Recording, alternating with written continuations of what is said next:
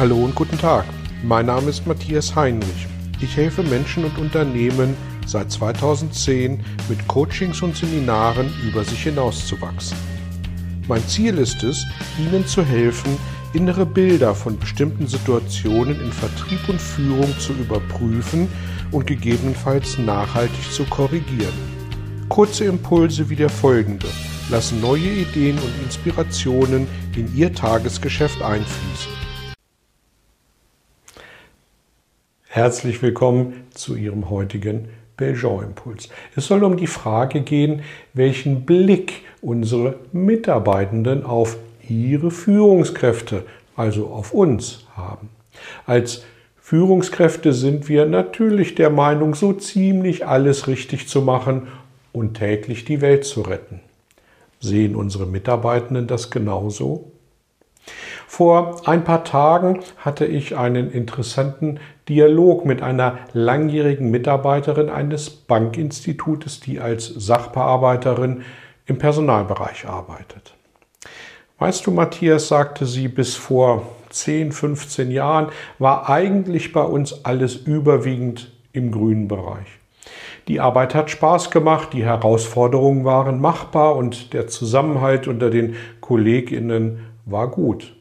Aber heute nur noch Stress und sinnlose Ansagen unserer Chefs, die eigentlich gar nicht mehr wissen, wie die Arbeit läuft, sich aber auch nicht trauen, die Anweisungen von ganz oben mal zu hinterfragen. Diese Aussage fand ich natürlich spannend, weil sie ja genau eine Kerbe in meinen Bereich, in meine Themen schlug. Also fragte ich nach, was weinst du damit, die Chefs, die Führungskräfte hinterfragen nichts mehr.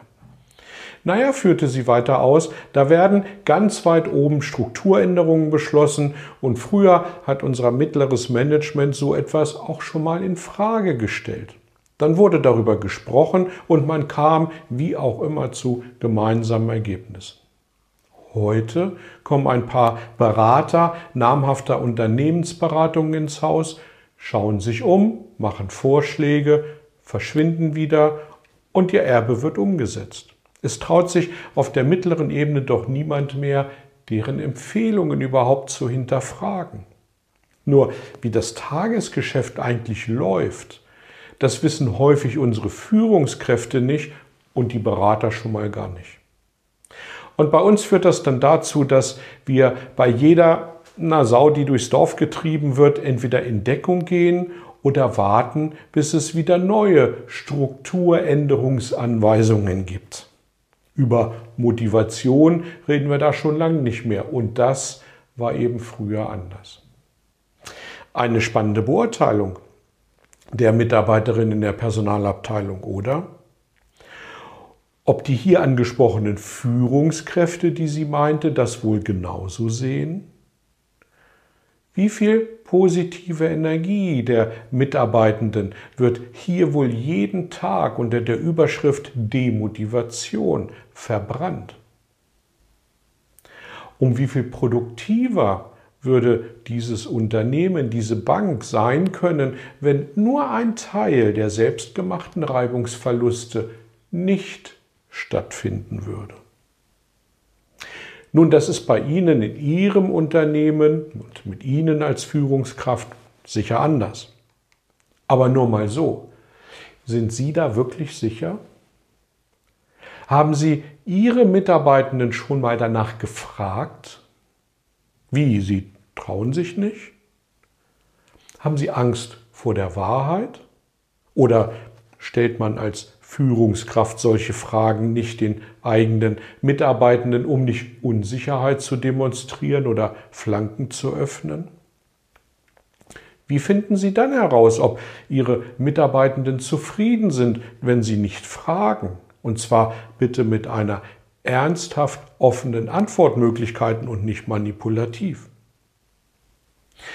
Wenn Sie diesen Blog schon länger kennen, diese Impulse, dann kennen Sie die Antwort an den Verbesserungsvorschlägen unserer Mitarbeitenden erkennen wir, ob sie zufrieden sind mit uns oder nicht. Denn Nur zufriedene Mitarbeiter denken darüber nach, wie sie ihre persönliche Situation im Unternehmen weiter verbessern können. Frustrierte Mitarbeiter machen ihren Job 9 to 5 und leben sich dann vielleicht als Vorsitzende oder Vorsitzende lokaler Vereine aus. Engagierte Mitarbeiter arbeiten an Verbesserungen im Unternehmen. Ich wünsche Ihnen, dass Sie und Ihre Mitarbeitenden zu möglichst gleichlautenden Beurteilungen über Ihre Arbeit als Führungskraft kommen. Wenn Sie diese Attitüde in Ihrer Zuständigkeit fördern, dann verlieren Sie keineswegs Autorität, sondern gewinnen an Menschlichkeit. Und damit können Sie nur erfolgreicher werden. Viel Erfolg dabei. Danke für Ihre Rückmeldungen, danke fürs Teilen, danke fürs Dabeisein und bis zum nächsten Mal. Tschüss. Vielen Dank für Ihr Interesse an meiner Arbeit an meiner Vorgehensweise. Gern werde ich auch ganz konkret für Sie tätig und helfe Ihnen, über sich hinauszuwachsen. Sprechen Sie mich an.